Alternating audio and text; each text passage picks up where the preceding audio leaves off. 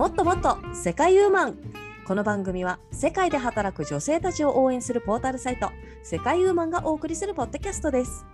世界ウーマンファウンダーでオランダ在住の藤村ローズと事務局のマカオ在住の周佐とことナビゲーターの本田理沙の3人が世界で気になったニュースと世界ウーマンのコラムから楽しくおしゃべりします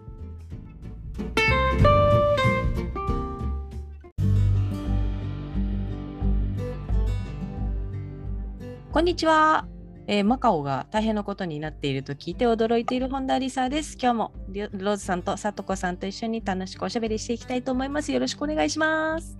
よろしくお願いします。そうなんですよ。大変なマカオのがね、うん。まあそうなの。8ヶ月ぶりにね、あのコロナ感染、市中感染者が出まして、うん。でそうマカオはほらやっぱり人口密度が高いからね、結構水際対策とかすごい気をつけてたんですけど、今回は市中感染者がいきなりまあ12人12人出て、それからもうどんどんどんどん増えてですね、今まあちょうど5日とか1週間は経ってないのかななんですけれども、うん今もう200人ぐらい近く出ていて、でもう全民 CPR 検査っていうのをねあの、国民みんなでっていうのを23回やってますね。うん、いやすごいーよね。ねどうなんでしょうね。うん。うん。いやでも私はびっくりしたよ、そのマカオ市民ね60万人ちょいいてうん。3日間で全員をやる、あの検査す3る日間で？そう。そうそうそうそう。24時間体制でやるっていうのがもうねえ？そう。何回もやってるよねそんなのね。うんうんうん。まあ、だからねコンパクトだからねちょっとその政府の対応も早くて。であとは市民の順応も早いっていうのがマカオの特徴かなとは思いますね。本当なんかコールレスポンスみたいなみんなが政府がイエーイって言ったら市民もイエーイみたいなうんそういう感じよ。ライブ感覚じゃないですか。そうライブ感覚。まあそれはね、それは結構まあプライドとしてる人たちも多い気がしました。ああそうね確かにうね。ん。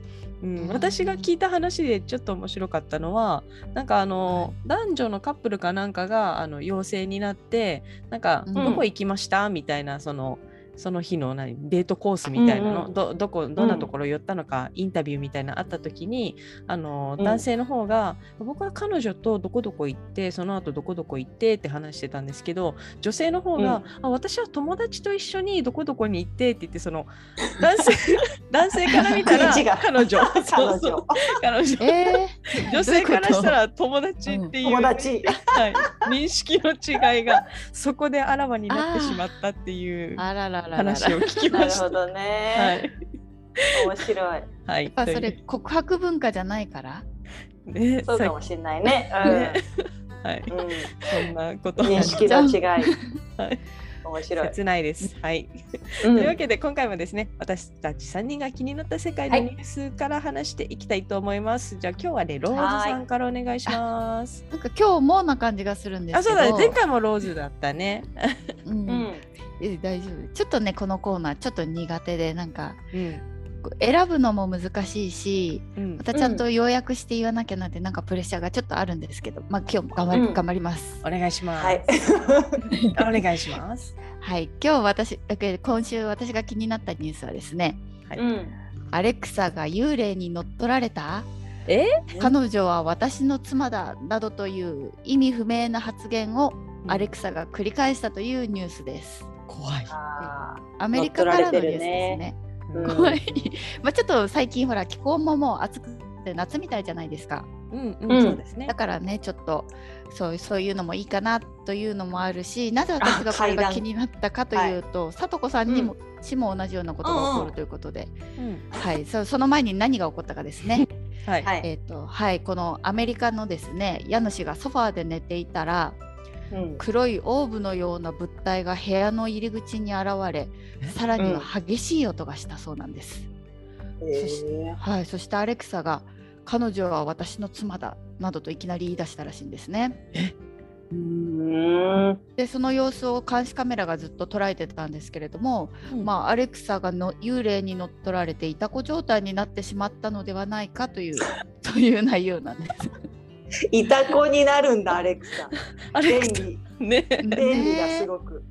えそうでなんか不穏な笑い声とかですねがもう繰り返し流れるのでついに男性はもうデバイスのプラグを引き抜くしかなかったそうなんですよ。いやでもなんか、乗っ取りとかじゃないの？これね。だよね私もそう思う気がするいやよ。でもねでも監視カメラにも、あの黒い男性の背後に黒い影が映ったりなんかか肩に手が当たったような感覚があったらしいんですよ。あこれささとこさんが得意なやつじゃない？そうそうそうでしょ私が得意なやつそれを聞いいたばっかりだったからこれが気になって。ほら昔からさカメラに心霊写真が写ったりするじゃないですか。だからそういうう電子機器とこうね波長があってついにうん。この AI のアレクサにも乗っ取ることができるようになったのかなと思って。えー、すごいな。アレクサとか使ってる？二人は。買ってない。私は持ってないんですけど、まあ、知り合いん家にも結構ある家あるじゃないですか。うんうんうん。でなんか結構言うこと聞かなくってうん、確かにね。持ってます？リサさん。うん、あの実家にあって、なんかまあ、うん聞いても天気は？とか今何時？とか、そううんうんレベルでたまに聞くぐらいで、なんか具うん体的なリクエストしてもなんかちょっとそれはできませんとか、そうそうそうなんですよ。そう。言われてしまうとなんかあ 何のためかっていうね。そうそう。そう。そうよくねなんか人が集まってたらちょっとこうバッバックグラウンドミュージック的にうんうんうん。なんかねあのその時会話してる歌手のとか言ったら、そうそれはありませんみたいな そうそうなんだ。いやあるでしょみたいな 結構あの現実ぶつけてくるんですよね。それはまだ確かにね。どこどこにはあの入っていませんとか違うやつ流してきたりとかするともういいストップ。ねあとなんか、あの特定の人の言うことを聞かなかったりうんうんえー、認識しにくいのかな音声が。なんですかねなんかそれもなんか持ち主のうんだったりするんですよね、でお客さん側の人の言うことは聞いたりするからあらうんうん。なんか性格があるのね。うんなんか飼い犬みたいなちょっとね そんな感じもしますよね。ね そうか。面白いよね使ってみると。うんうん。はい。確かにね。えー、はい、はいニュースでした。あありがとうございます。じりがとうござゃあいます。はい次はさとこさんお願いします。はい、えー私はですね、スイスからのニュースになります。はい。えースイスに壁も天井もないホテル、その名も眠れぬ夜というのが提供されたっていう話なんですけれども、これですね、うん、まあその壁も天井もないホテルってみたいな感じで思うじゃないですか。まあ、これね、はい。画像もついてるんですけれども本当になんかねガソリンスタンドの横に、まあ、ちょっとなんか舞台のセットみたいな あの床を敷いてですねそそううん。その上にねうん。あの、まあ、ホテルっぽい感じの、まあ、ベッドとあとまあ引き出しとか棚なんかを置いている、まあ、客室があるんですけれども、まあ、ドアもないしうん。あの壁もないしだからもう普通になんていうんですか？外から丸見え状態っていうかうん。あのうんまあ野外なんですよね普通に野外。そうです っていね。うことで、そうなんでですよ。でこれをね運営する双子の陸林兄弟はホテルの狙いについてす。うん利用者に世界の問題について考えてもらい行動変革を促すことだと説明しているんですね。でこの兄弟曰くポイントは睡眠ではないんだと重要なのは今、今の世界情勢に思いを巡らすことここに泊まるということは社会の早急な改革が必要であるという考えを表明することと話したっていうことでですね。であの客室はですね他にもブドウ畑の脇とか あとはお丘の中腹とかにもあってですね営業期間は7月1日から9月18日までであって、ドリンクとか朝食などのパトラーサービスがついていて、宿泊料は約4万5千円っていうね、うんかかってるね。かかってるね結構。高っっていうそうそう。でキャンプじゃダメなの？みたいな感じのさ。そうね。せめて屋根が。そうそうそう。うん、そう。あと私が思ったのは、そうそう。とりあえずなんかそういうさ、名目？あの、はい、をそういうさ行動変革とかなんかそういう名目さえ置けば何でもありなのかなみたいな感じではちょっと思っちゃったね。うん確かに確かに。これ、これどうなんですかね？人気出てるんですかね？まあ話まあ題。話題性はあるよね確かに。うん。うんあとやっぱこのガソリンスタンドの近くっていうのはこれトイレを借りるためなのかなって私 だけどだって客室にトイレもシャワーもないっていうね。確かに確かにそうなんでもなんか YouTuber とか泊まってくれそうですね。ああ、うそう、んそうだね泊まってみただよねうん、泊まってみた。そうそううんそれ狙いかもしれないですね。だ YouTuber にしたらもう4万5千円ははした金かもしれないしさ。そうですよ。経費で落ちるからね。経費で落ちる。そう。うん。そうそう双子がやってるのがいいですね、また。そうです。ね。うん、一人じゃなくて、そうそうそう。ありがとうございます。はい。はいまあ私も今回持ってきたニュースはですね、この、うん。まあ発想っていう転換では共通するのかなっていうところなんうんですけれども、うんこれ中国からのニュースですよ、うんうん。中国からのニュースで英語を教えながら食品販売中国教育大手の生き残り策が大ブレイクというニュースです。はい。はい。まあ、中国はね今、うん。うん。いわゆるこういゆとり教育なんですけどななんでしょう、うん、いや見た見たと思ってこのニュース私も。あ本当ですか？そうそう、う。ん。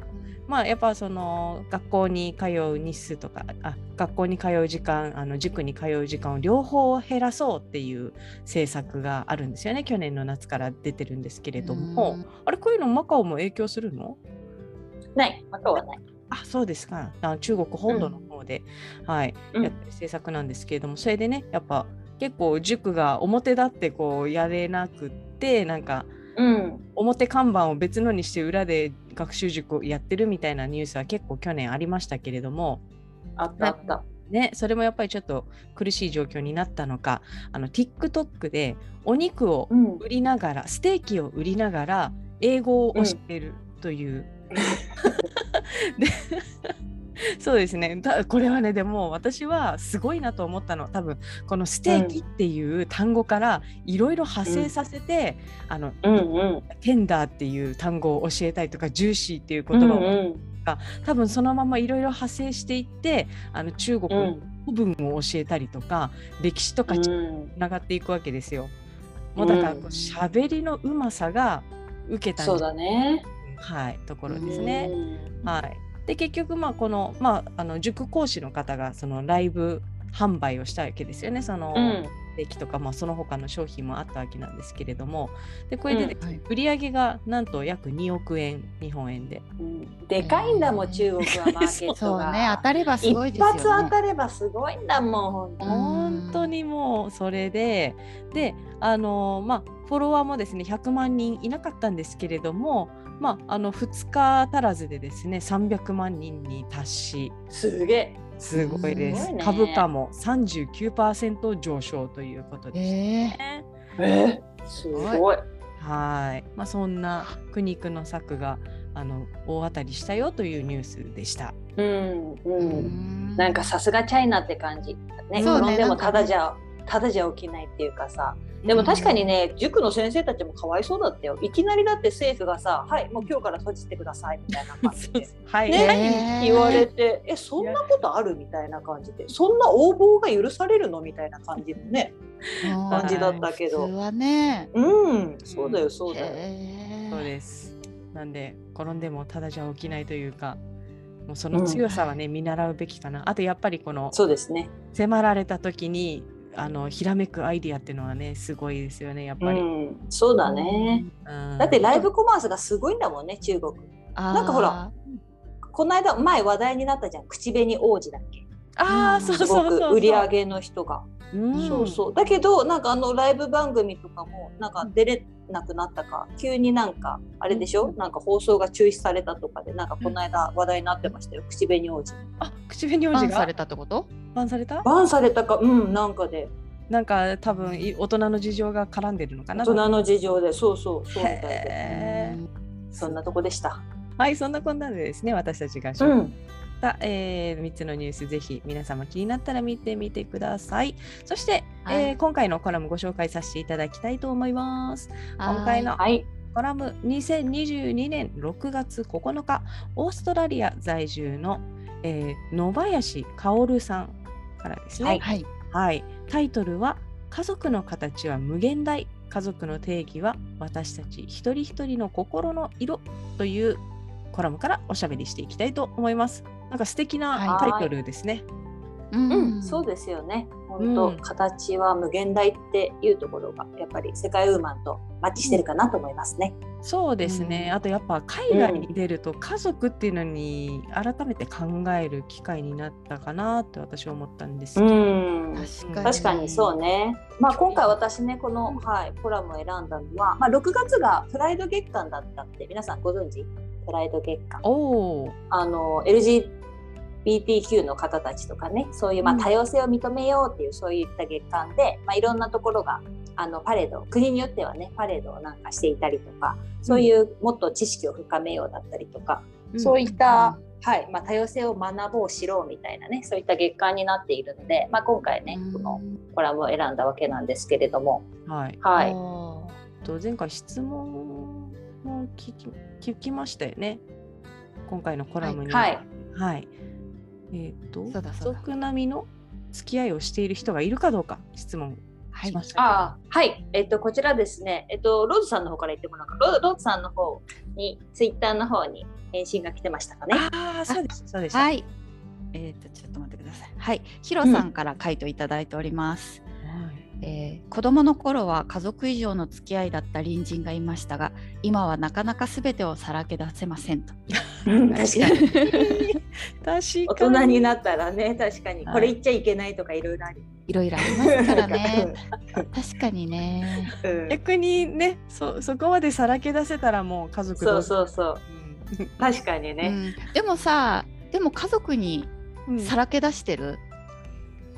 まああのああえて言わないっていうところもあるかな、でしょやっぱいろいろそのなんか、う そんな子供の時みたいに無邪気に1から10までってわけじゃないじゃないですうか。ん、そうだね。うん。うん。確かに。うまいことこううん。使い分けてますね、家族にはね。ね8まで言っといて残りの2はやっぱ仲いい友達にだけ言うとか。うん。うんうんうんうん。ありますね。いや、それはあるよ。ううんん。そうですねなかなかあでもどうなんですかね全体的に言うと家族並みの付き合いをしてる人もいるんでしょうかねやっぱり。割合的にはどうでした、さとこさん。割合的には、えっと、入ってきていた人たちだったりとかが、大3約分の1ぐらいでしたね。そうでしたね。はい。皆さんもご回答ありがとうございました。ありがとうございました。ちなみにね、私たちの中でもやっぱ3対1対2でしたね。3分の1でしたよね。うん。そうでしたね。さとこさんだけがいるって一応答えて。はいうん。ただなうん。ただ私もそのいや私あなたの娘ですって言ったらうんって言ってもらえる自信はないですけどでもやっぱりすごいあの親身にご心配してくださる方はいてうん。うん。お世話になってますね。うあー。ん。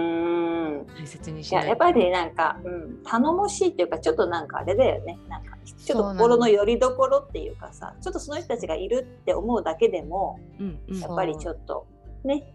う。んそうなんかそう今回の引っ越しも引っ越し大丈夫とかこうで、うんうんうん。家見つかりましたとかそそうやって報告する人とかね。うんうん。はいはいはい。インターネットがまだつながらないんですよって言ったらなんかこうあそこに行ったらいいとかオランダだとどうどうどうだこうだとかいろいろね教えてくれたり、それだけでも全然どれだけ救われたか。うん確かにに。ね何でも一人でやってると結構ね頼れる人っていうか少し話せる人がいるだけでも心にうんうんうん。ね。うん。はだからまあ勝手にちょっとだ第2位じゃないですけどちょっとお父さんって思ってますね私は。あー。うんうんうん。うんいいね。そうだよそうだよ。カオルさんもねあのい私のもう一人の父はイギリス人というタイトルから始まるんですけれども、あの留学した時に知り合ったお父さんうんうん。うん。うん。あの、まあ、第二のお父さんとしてあの慕ってますよという話だったんですけれどもあの、うん。はい、頑固な親父ぶりを発揮するお父さんだそうで。なんかそれもやっぱり 相手が見せてくれないとこっちも見せられないみたいなところあるじゃないですか。うん。うん。そうだね。そう。だからなんかこんな頑固な親父ぶりを発揮するって言える仲なのがいいなと思いましたね私は。うんうんううん。うん。オーストラリアではあの家族の多様性がありますよっていうところも私は結構このコラム読んでびっくりしました。あーうん確かにまあ結構欧米の人ってやっぱり養子縁組とかも多いですよね。うん多いうん、私もやっぱり肌が違う親子とか、うんうんうんそうね。うんうんいますもんね結構。うんうん。うんいるいる。私もねみん,、うん、みんな自然なんですよね。うんなんかね私はドラマだけ見てアメリカのドラマ見ててそういうなんか養子縁組っていうのが割と身近なんだなっていうの。た多分ドラマだけじゃなくて多分しあのアメリカ一般社会一般的にこれが標準だからドラマのストーリーにも組み込まれてるんだろうなっていう感じを感じて、うん。びっくりしました。私の周辺にはなんかその養子縁組の方とか肌の色が違うとかっていう親子がいる、うんうん。あんまりいないからびっくりしましたね。うんそうね、そうね。私もなんかこの間さ、何だったかな、なんかテレビ見て笑ったのが、まあ、スタンダップコメディアンの女性の方、あのルックスはとてもチャイニーズっぽいなんかアジアンな感じの女の子なんだけれども、うんあのパパはチャイニーズでママが確かオーストラリアの人だったのかな。で、うん普通にハーフの子として生まれたんだけど、まあ、見た目は本当にアジア系であんまり白人っぽくないわけよ。うんで、そうするとその家族で家族でっていうかあママお母さんとその女の子が一緒に歩いてると周りの人から「ああアジアからねはいはい養子をもらってね」みたいな感じで あの手続きとか結構簡単だった？みたいな感じでなんかそういう感じで目線を向けられるみたいな感じだったけど、はいいや私は実の子ですみたいな。でお母さんもあまりにもよくそういうのが聞かれるからなんか T シャツ作ろうっつって、T シャツにさよくほら文字を書いてメッセージ性のあるのを作ろうって言って。でそのお母さんのその T シャツ作ろうって言ってた案が私は中国人とやったみたいな感じ。そういう T シャツ。すごいねお母さんそうそうそう。ね。いやなんかあの なんか生物学的母とかそういうのかと思ったらもっと直て直接的誰が読んでも分かりやすい。みたいな。そうそうそう。やったんだ私はみたいな。そういうのでとかいう感じであって。すごい。パンチ効いてますね。ねうんうんそう。でもだからまあ養子とかも結構普通にねなんか多かったりとかするっていうのがありますよね、やっぱ欧米とか。ヨーロッパとかはどうですか、うん、ヘンリーの友達とかでもいますよ全然。あそうなんだ。うん、へえ。で自分のまあ親となんかステップマザーとかなんとかかんとかとか、普通に話してて、うん。はいはいはい。うん。今週末あの本当のお母さんに会いに行くとかそういう会話してて、うんうんうんでも別に誰か同情するとかでもなく普通の会話として、うんううんん。はい、されてますね。そういう生活スタイルってことだもんねだってうんうん。で両方いていいねみたいな逆に、そうだよねみんなに優しくしてもらってみたいな。うん。そうだね。そうなんだよ、うんなんだろうね、こう私勝手にこう、なんだろう。養子とかあの実のお母さんじゃないと関係がギクシャクしちゃうんじゃないかって勝手に思ってしまう。私がいるそうなんだよね。やっぱりでも日本はやっぱりちょっとそういうのがな慣れてないっていうかさあのうん今回私もちょっと調べてみたんだけど一応ねに日本も養子大国ではあるんですって。あそうなんだで意外に思うでしょ、うんうん意外に思うじゃん。ただで、うん。アメリカももちろん養子養子大国であのどちらも件数的には多いんだけどただし日本のその養子大国のね養子の構成っていうのを見てみるとはい。あの7 70%近くが大体青年養子と言われていて婿養子とかあ大人になってからあうちのその席に入んなさいとかそういうなんかうん。多分さ、うん。うん、なんかいろんな遺産相続かわかんないけどさ多分そういうのとかいろんなことを考えての、そういう大人を自分の席に入れるっていう養子が一番多くてでその次が、まあ、連れ子連れ子養子ですね、再婚されたりとかする時の養子でその後がまあ血縁養子例えばまあ親親族とかさ親戚とか、まあ、そっちの方でのあの家族っていうかそのじゃああのそうねそういう養子が一つですね。で、うん。うん他の子をもらう全くその血のつながりの関係のない子をもらうっていうのがたった1%。おあー1%なんだ。やっぱり少ないですね。うん。そう。そうなんですよ。それに対してアメリカはそのほら血のつながりのない養子をもらうのは50%で連れ子の養子は、ううん。ん、連れ子の養子が40%であとはまあ血縁の養子ね。血縁の養子は10%へいうようなえ感じだから全然違うんだよね。すごいね。ね。あじゃあその連れ子養子アメリカは連れ子養子と、うん。あの全く他人の養子だけで90%ってことなんだ、そうそうそうなの。すごい。そうなんそうなだんですよ。もなんか言われにくねねそう、ね私日本は1%しかいなくてもしかも隠しますよね、うん。子供が小さい間は言わなくてある程度大きくなってから伝えたりとかもあるじゃないですか、うんだからなかかなか表に出てこないですよね。出出てこないね。うんそうなんですよ。でもねアメリカもねこうなるまではやっぱり1世紀ぐらいかかってるらしいよ。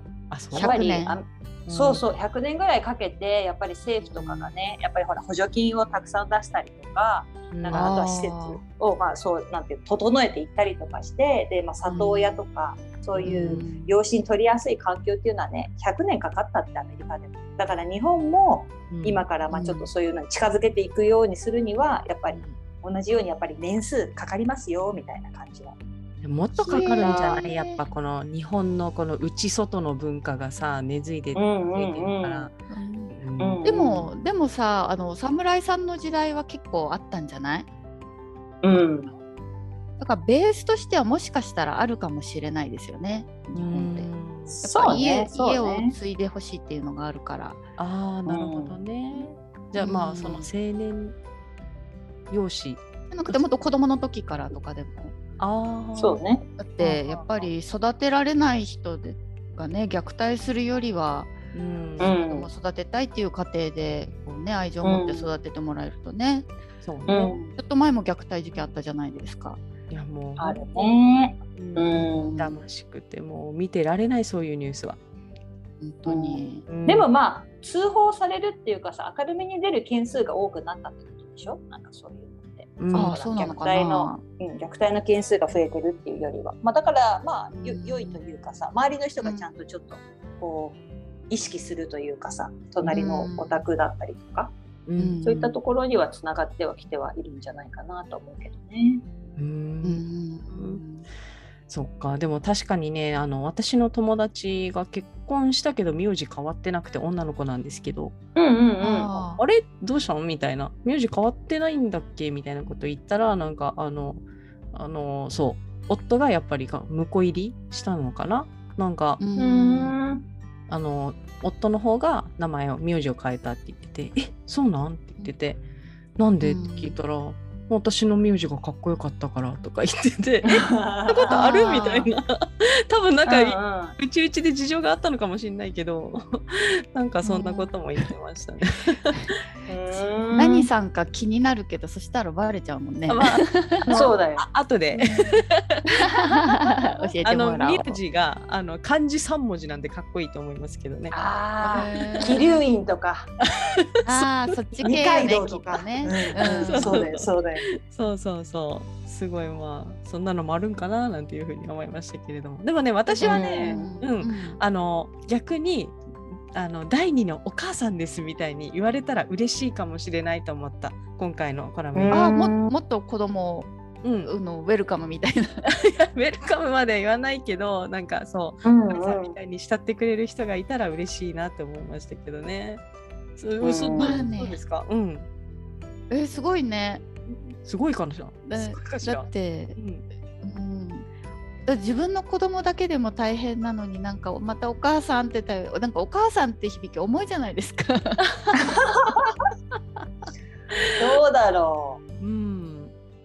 そうね、お母さんのさ役割全部受けるってなったらちょっとそれは厳しいけどあのん一部お母さんみたいのとかでもいいんじゃない？あの寮母さん的なああそう感じだったり。ね。あそうね、確かに。うん。まあやっぱその養子になるこのレベルにもよるよね。なんか本当にうんにあの小学校に上がる前の子とかだったらもう本当に大変かもしれないけど。うんうんうんだけどやっぱそれなりに。あでも中学生も大変ですか？やっぱお二人かけどらしたら。子供は何歳になっても大変だと思うよ。そうだわね。大人になって結婚してああよかったと思ったら離婚するとかさ あるわけだし いつになっても子供はあもうこう親の心配の種だと思いますけどね。うんえー、でも逆にねお母さんになりたい第二のお母さんになりたいなってもいいんだうん、やっぱりこの留学生の相手とかしてて、あまあ、ー頼られるとやっぱり私もなんかあの答えたいっていう気持ちになりますね。なるほどね。確かにそれだったらちょっとわかるかも、うん。確かにねなんか外国から来て言葉も文化も違うと思ったらちょっとね、うん。私に頼ってって気持ちにはなるかもしれない。そうそうそう、う。んそうなん。ローズさんはやっぱりちょっとななりなりたいとは思わないですか？いや、まだちょっとそこまでのこう度量がないというかね。でもうん。私も私もそうだ そそっちの方が大多数だよ。あの仕事的にそういうあのねリサさんはあったから多分。うん。こう,、うんうんうん。こう具体的なイメージがつくんだろうけど、うんヘンリー以外のお母さんってみたいな。ヘンリーのお母さんですらもすごい頑張ってやってるのに。もう一人ってどうなるんだろうみたいやいな。私は適当だからまだいいんですよ。多分一生懸命やっちゃうと疲れちゃうと思うけどねやっぱり。あー。うんうんうん。まあねそうだね。そのそのねそうかいもうちょっと軽いお母さんでも。軽いお母ちょっとさんでも。ねちょっとね、うん。どうですかね。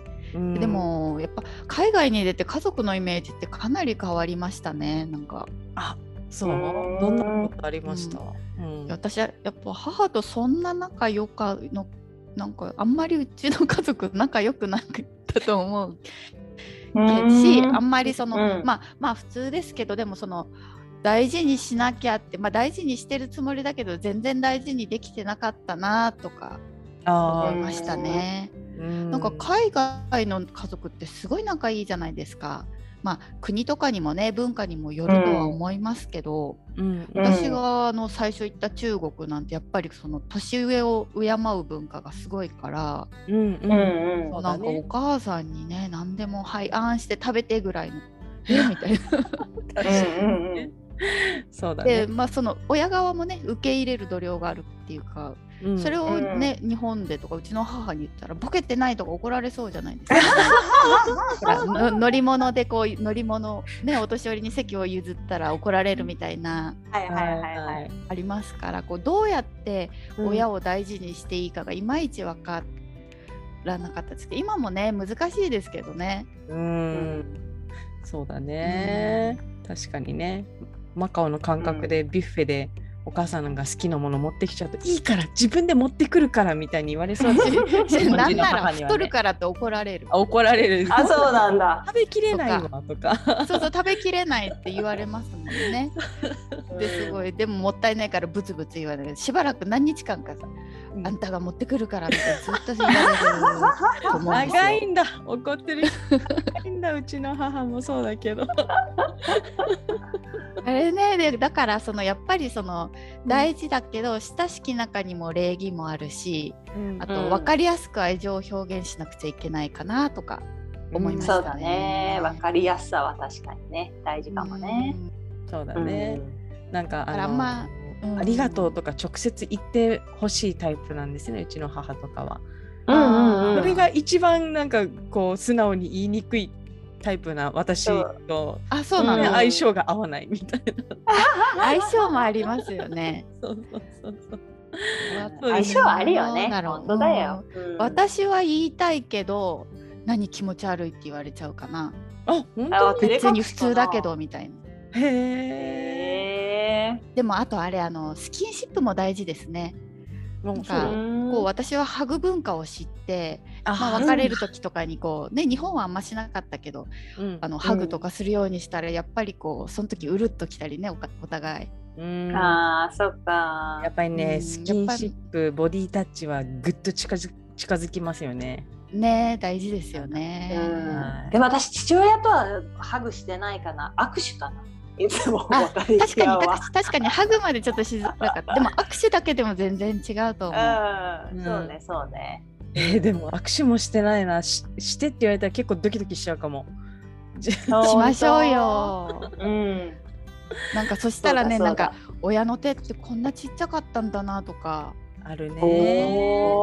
やっぱりこのね海外にいる間に親がやっぱ年取って、あのうん全体的にこう小さくなった気がする。あまあ、自分がねねあの覚えてるのが子供の時だったっていうのもあるそうそうそうそうかうやっぱり大きな背中とか大きな手とかねそう。小さい頃は指一本も一生懸命掴んでたわけじゃないですか。そうねが。なんかうんなんか小小さいなとか思うとちょっと本当大事にしなきゃねとかね思いますよね。そうですうね。ーんあとあの第二の父母ってなったらそういうのも簡単に乗りうん。越えられるんでしょうかね、やっぱり。ハグとかね。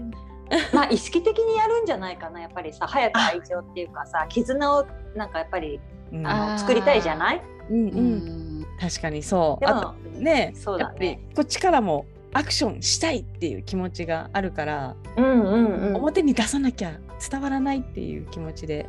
そうだよね。それはあるかもしれないな。ううんんなんかその0歳からじゃないからうん。なんかうん。何でもはぶつけないと思うんですよね。やっぱうん。親にはもう散々ぶつけてぶつかり合ってきてますけど ちょね第二の第二の親であればちょっとセーブが効くっていうかかなり。ううん。んそうだね。なんかあのすなんだろう。すっとした気持ちで捉えられるよね。うん、だからうん。うんあとお互いそのいい時間を共有できるとかね、そうだね。あれ。かなと思いますけど、うん。だからそうあとなん分散できるしね。分散？それこそこう困ってること。悩みとかもさ実の親にも言うし、第二の親にも言うし、まあ、第三。それでこういろんな意見も得られるし、うんううん。んうん。ね多分。だからいると本当に幸せですよねかおるさん。うんだね。うんそうですよ、うん。だから私はその中学生の時に行ったその、うん。ホステアメリカのホームステイ先のホストファミリーがすごくねよくしてくれたのに朝ね、うんいちごの生クリームいっぱいのパンケーキも作ってくれるうんお父さん いたのになんかうん何もできないまま結局連絡が取れなくなっちゃってでいつだったっけな今から多分67年前ぐらいかなんかに、うん。一応手紙だけは残してて私が。で、うんうん。時の住所にがあったからその時の住所宛てに手紙書いて送ったんだけどそのままうんうん持ってたんだよね、なんか宛先あら。みたいな。あー戻ってきちゃったんだ。そうだったんだ。そうだからあもう。引っ越したのかな？ね引っ越したかもしれないね、っていうことで。あれは SNS, SNS とかは？確かになんかほらあの実の、会ったことなかった実の母とつながったとかよくあるじゃないですか。あるある探すじゃんねとりあえずみんな。ううんんそうよそうよ。そそうっちよ。手紙そういや手紙出す前に探したんだけどもちろん、うんだけどちょっと見当たんなくてで結局じゃあ、うんとりあえず手がかりになってるその住所で手紙書いてみるかっていう流れで出したんですよね。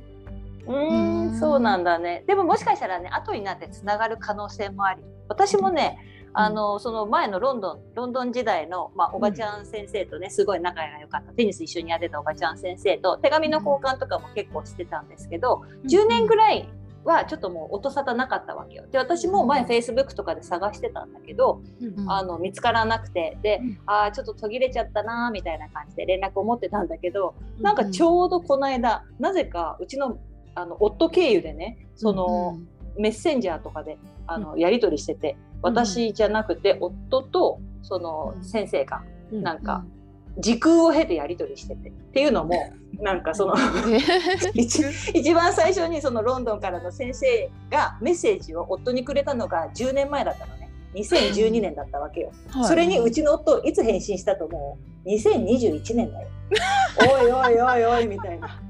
すごい。だああそっか夫おいおいおい夫君も同じ先生に習ってたんだね。そうそう同じ学校だったからね。うんうんそうそうそれでそれで その返信がまた今年の入ってこの先週の日曜日来たわけよ先生から。で、えーおいおいおい。うん。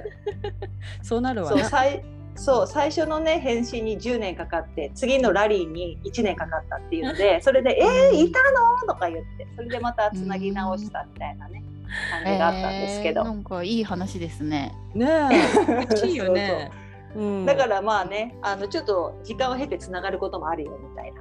そっか、もう一回探してみようかな。うんうんうん、なんかほら、うんスペルが一つ違うだけでちょっと違ってね探せなかったりするじゃん。うんううんんとかね。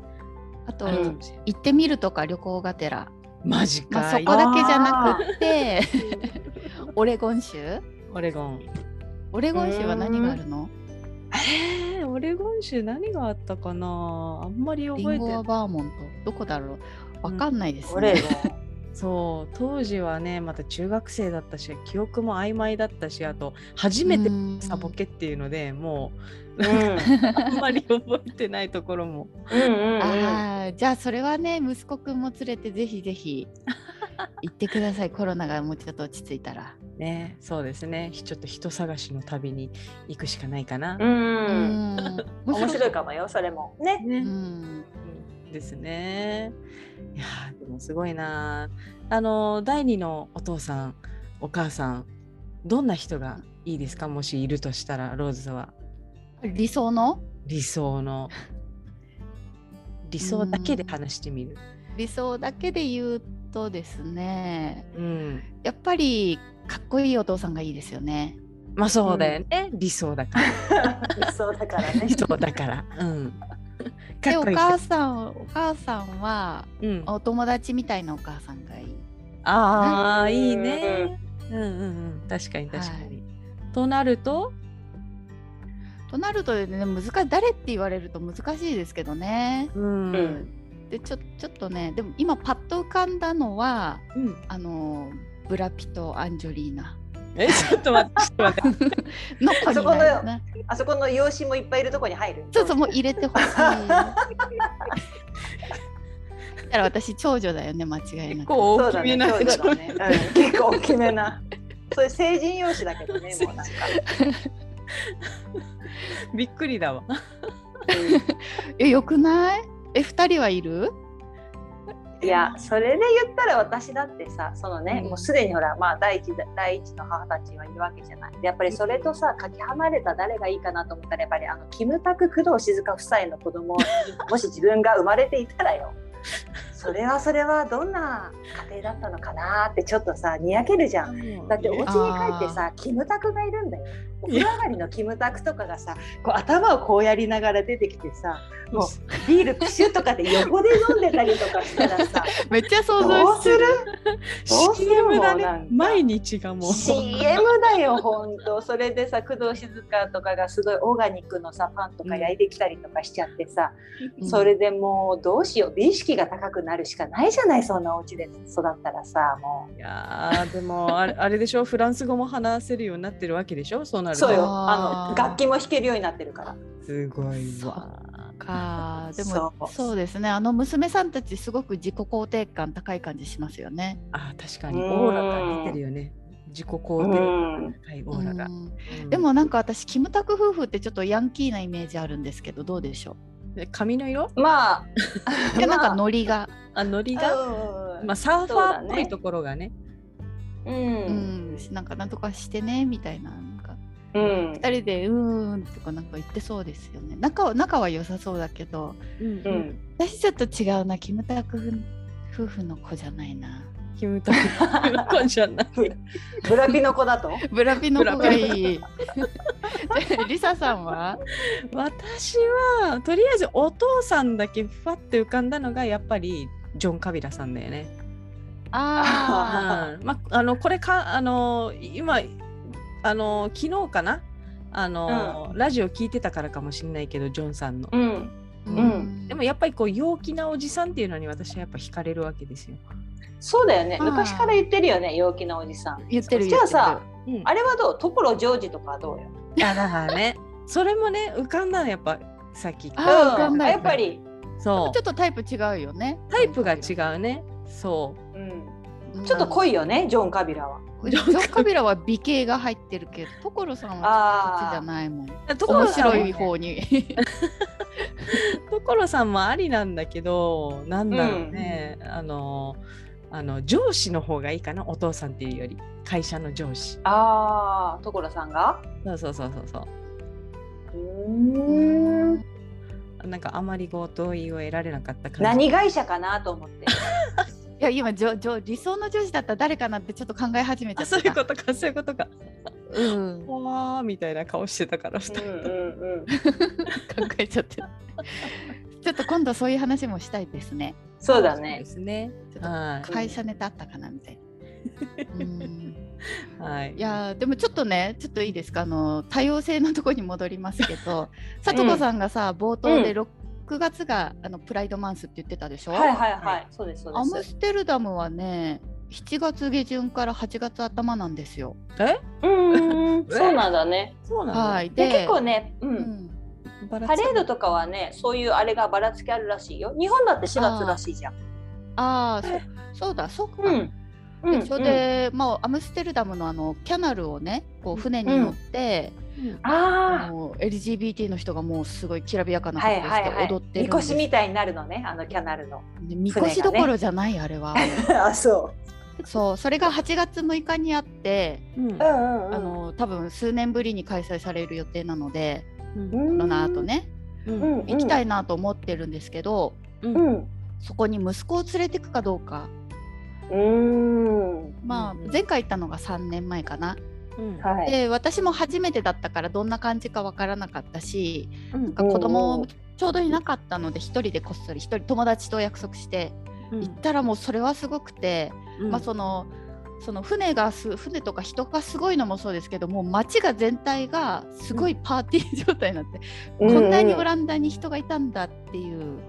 へえでねやっぱりね過激な格好している人もいますしー、そうやな、そうやな。まあ、でも息子もねもう14歳で大きいのでまあ普通にこう楽しみに行ってもいいかななんて今考えてるんですけどうんうん。でもそうだ年によって違う、そうだよね。うん。うん、私だってねその年8月にアムス行ってなんかその後北欧に旅行に行ってうんうん。コペンハーゲンかどっかでもそのプライドウィークみたいな、はい。うんうん。に出くわしてその後スウェーデンかどっかに行った。そこでもやってて。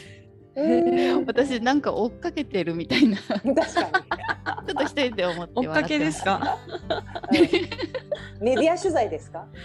ねえ。か書かなかったですね、ううん。んでも面白いですよね。そうよね。それで私さ、意外だったのはさ、タイのプライドパレードが今年初めてだったんだって。なんか意外じゃない？タイってさ、初めてなの？すごいね、ニューハーフのお姉さんたちとかさ、すごいもうなんかショービジネスで確立されてるじゃない。で、はい。結構さ、ゲイの方たちだったりとか、あのほら軍隊もさ、なんかあの女の格好で抽選とかだよね、タイとかって確かうん。懲役懲役じゃないやなんだ。徴兵制とかいう感じとかでもさ、すごい女の子の格好でもくじ引き外れちゃったらもうしょうがない。入らなくちゃいけないみたいなさ。あ感じだったりとかして結構その社会に根付いてるのかなと思ってたんだけど意外や意外、プラプライドパレードは今年が初め。てー。でもやっぱりそれですごくね嬉しいって言ってましたよ。タイの盛り上がるでしょ参加者も、うねうん。人たちが。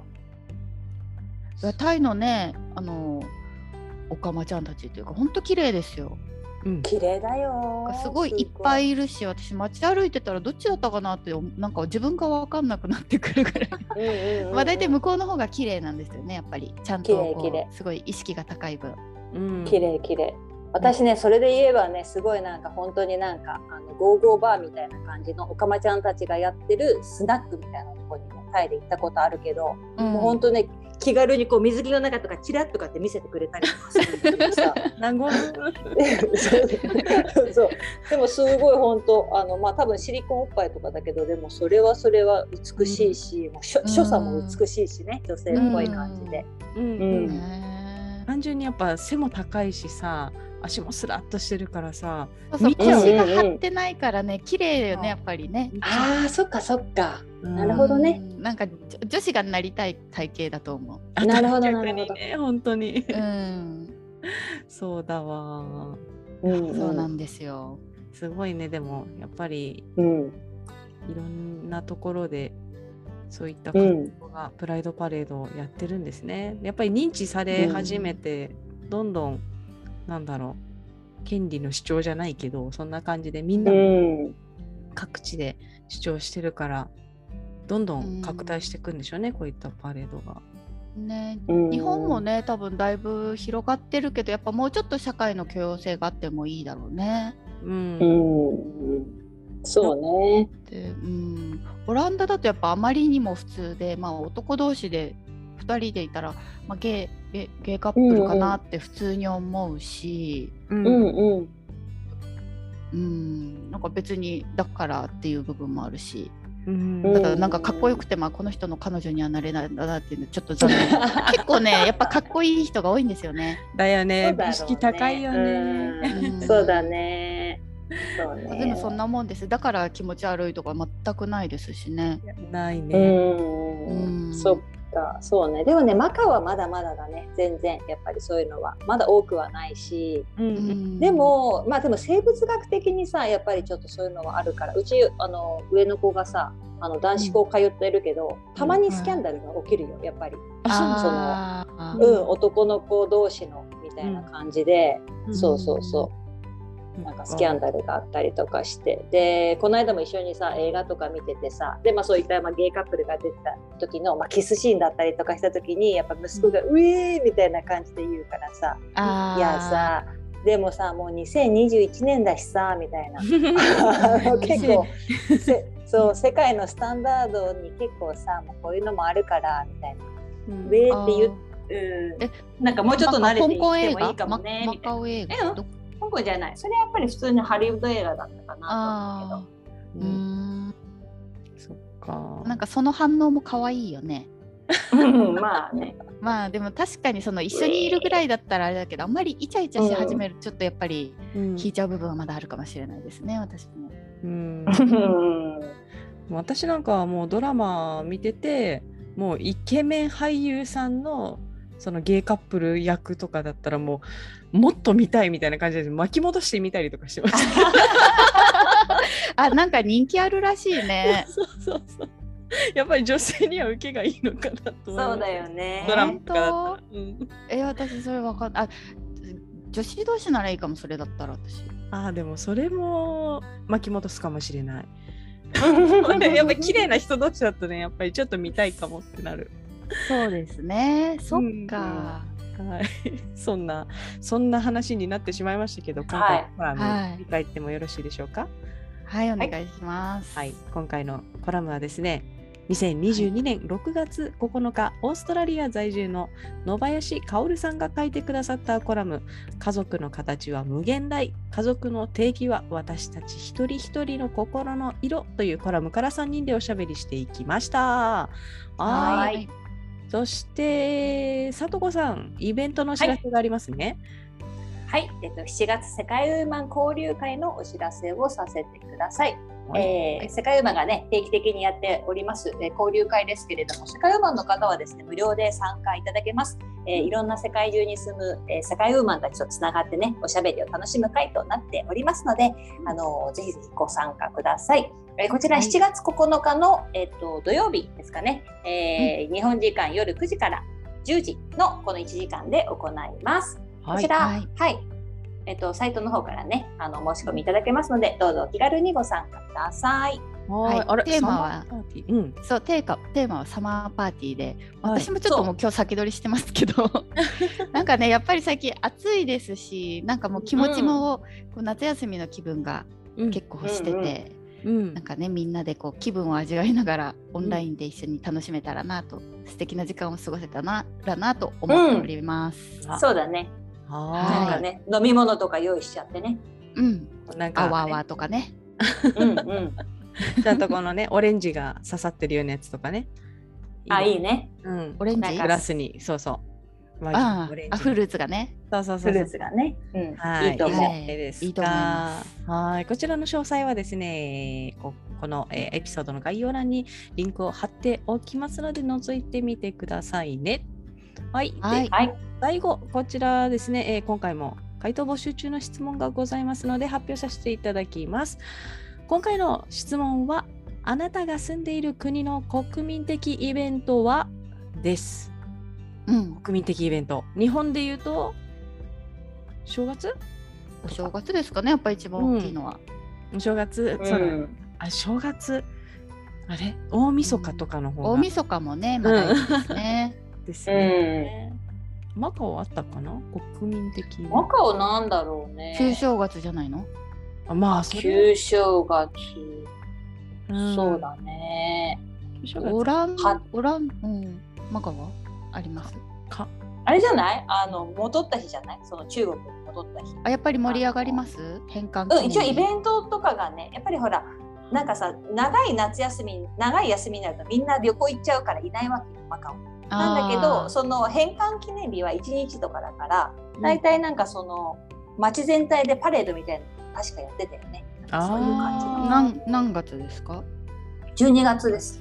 うんあうん、私その時毎年日本に帰ってるからいないんだよね毎年いないんかい。そう。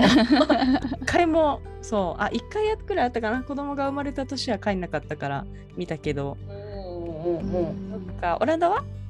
オランダはやっぱりキングスデーですね。王様の誕生日。ー。4月27日。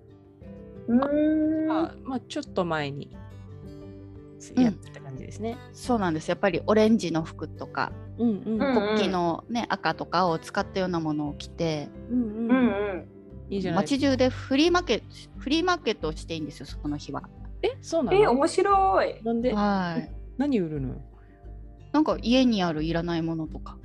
商売してる人もいますけど、へ はい、その一日だけは誰,、誰もがやっていいみたいな感じで結構子供が小さい頃はお店出したいって言われて店番させられるみたいな、へえ。はいあれローズが店番するの。そうなんですよ結局こう親親がやってもうどっか行っちゃったわみたいな話をしてるのが定番なんでかわいい。い面白いね。フリマやっていいっていうの。あとねまあとにやっぱ飲んでねもう街中で飲んで最後喧嘩になってるらしいですけどそうなんや。そうだね。うん そうですか。ぜひ楽ね、しいですよ。はい、あの皆さんの住んでる国の国民的イベントと、あの詳細をですね、ぜひ教えてください。えーこちらはい質問への回答は、えー、Twitter や Instagram から募集しております。というわけでお待、ちしております。はい、ここまでのお相手はナビゲーターの本田理沙と、事務局の周佐とこと。ファウンダーの藤村ローズがお届けしました。ありがとうございました